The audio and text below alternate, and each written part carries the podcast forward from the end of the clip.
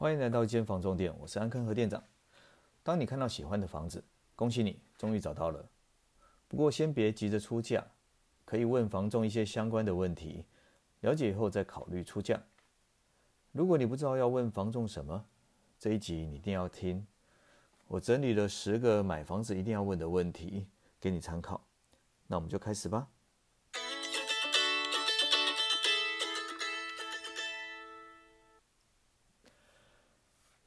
第一个问题，屋主何时买的？那为什么要卖呢？自从民国一百零一年八月开始就有实价登录，所以你可以参考它的成本，买进成本。短期买的也许是买来投资，既然是投资，价格多数不好谈，因为屋主了解行情，而且有获利的目标，但也有可能有资金上的需求。所以也可以了解一下售屋真正的原因。问题二：屋主有住过这边吗？住了多久？如果屋主有住过，而且不要太短的时间，对于屋况或邻居会比较清楚。所以要问清楚房子之前是谁在住，那住了多久？那屋主自己做过几住过几年？也可以问说，如果是房客在住。好，确认一下，请房仲问一下，说房客有没有反映过什么？问题三，上次装潢是什么时候？冷热水管和电线总开关是不是有更换过？装潢就类似买车，每年都会依固定的比例折旧。当然这几年通货膨胀比较严重，折旧就比较缓慢。所以，这个我们在这个装潢的时候，通常整间拆除，打到建砖的装潢，才有可能管线全换，否则都只是部分的抽换管线，哦，也就是电线。所以这要问清楚。有些屋主说啊，他有装潢过，电线有换过，可是他不知道是部分抽换，因为或部分更换。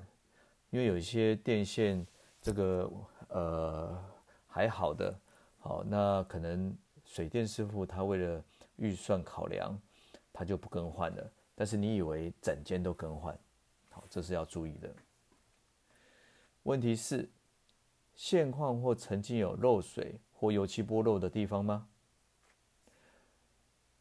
了解之前有没有漏漏水过，或修缮。或用油漆补过，如果有了解原因是什么地方漏水，漏水真正的原因，好的真因、位置还有时间点，什么时候漏的，还有要确认到底有没有修好。有人来修过不等于修好，有师傅来修过不等于这个整呃之后都修好。问题五，马桶或排水。有没有不顺，或是曾经修缮过吗？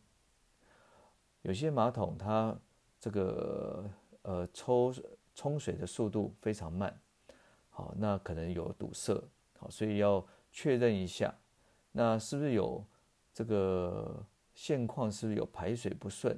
好，比方说这个呃排水是可以排，但是很慢，好，这个也要问清楚。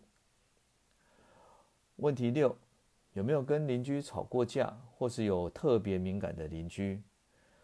哦，我想现在大楼的地板普遍都蛮薄的，好，那所以有些有时候，呃，邻居这个你走路啦，或小朋友这跑跑跳跳的，可能会影响到邻居。那有些邻居非常敏感，可能三不五时就上来这个跟你反映，好，所以要了解一下。这个有没有特别敏感的邻居？好，那或者有没有跟邻居交恶？问题七，哪些地方是违建、增建或加盖？之前有没有被拆、爆拆过或检举过？那或是邻居有抗议过？或者这这个是近期的违建，之后有可能被有拆除的风险，这个都要注意到。呃，比方说像阳台加窗，哦，那可能可能我遇过的是，呃，它加窗的颜色跟社区都不一样。好，那前一手屋主没有问题，因为是老邻居了，社区就没有对他讲什么。那换了另外一手的新的买方住进来以后，这个主委和总干事就跑来跟他讲说：“你这个这个铁窗不行啊，颜色跟大家不一样，好会会这个如果不改善的话，他们要这个检举。”好，那当然后面后续就发生一些纠纷了，好，所以一定要特别注意一下这个阳台这个加窗的部分，好，要提醒客户，这个就是违建。好，所以都会有风险。问题九，附近有哪些险恶设施？好，当然不动产说明书上面也会有有写了。好，但是你可以问，直接问他说，附近有没有坟墓、电塔、变电所、资源回收或是公庙？那看得到吗？那路会路过吗？了解一下相对的。位置、距离，这个从房子看出去会不会看得到？或者是，呃，回家的路上，好出入这出入的这个呃路上，是不是会受到影响？问题十：社区有没有重大修缮的讨论或是决议？也就是说，之前有没有讨论要修过什么？例如最常见就是电梯要更换，顶楼或外墙漏水。机械停车设备还有消防设备要更换，好，那这就需要一笔钱。有有些社区，呃，会说这个这一笔钱要从每个月的管理费，好，增加管理费，哦，所以这些都要先讲清楚。那最后，你可以再问房仲说，关于这间房子，你想一想，还有没有什么要特别注意或提醒我的地方吗？让房东去思考一下，这个有没有什么要提醒的？问过这些问题以后，你就可以再针对这房子的优缺点来评估，那你就可以进行到下一步，也就是出价了。听完这今天这集，如果你有任何问题，也欢迎留言讨论哦。我们下次见。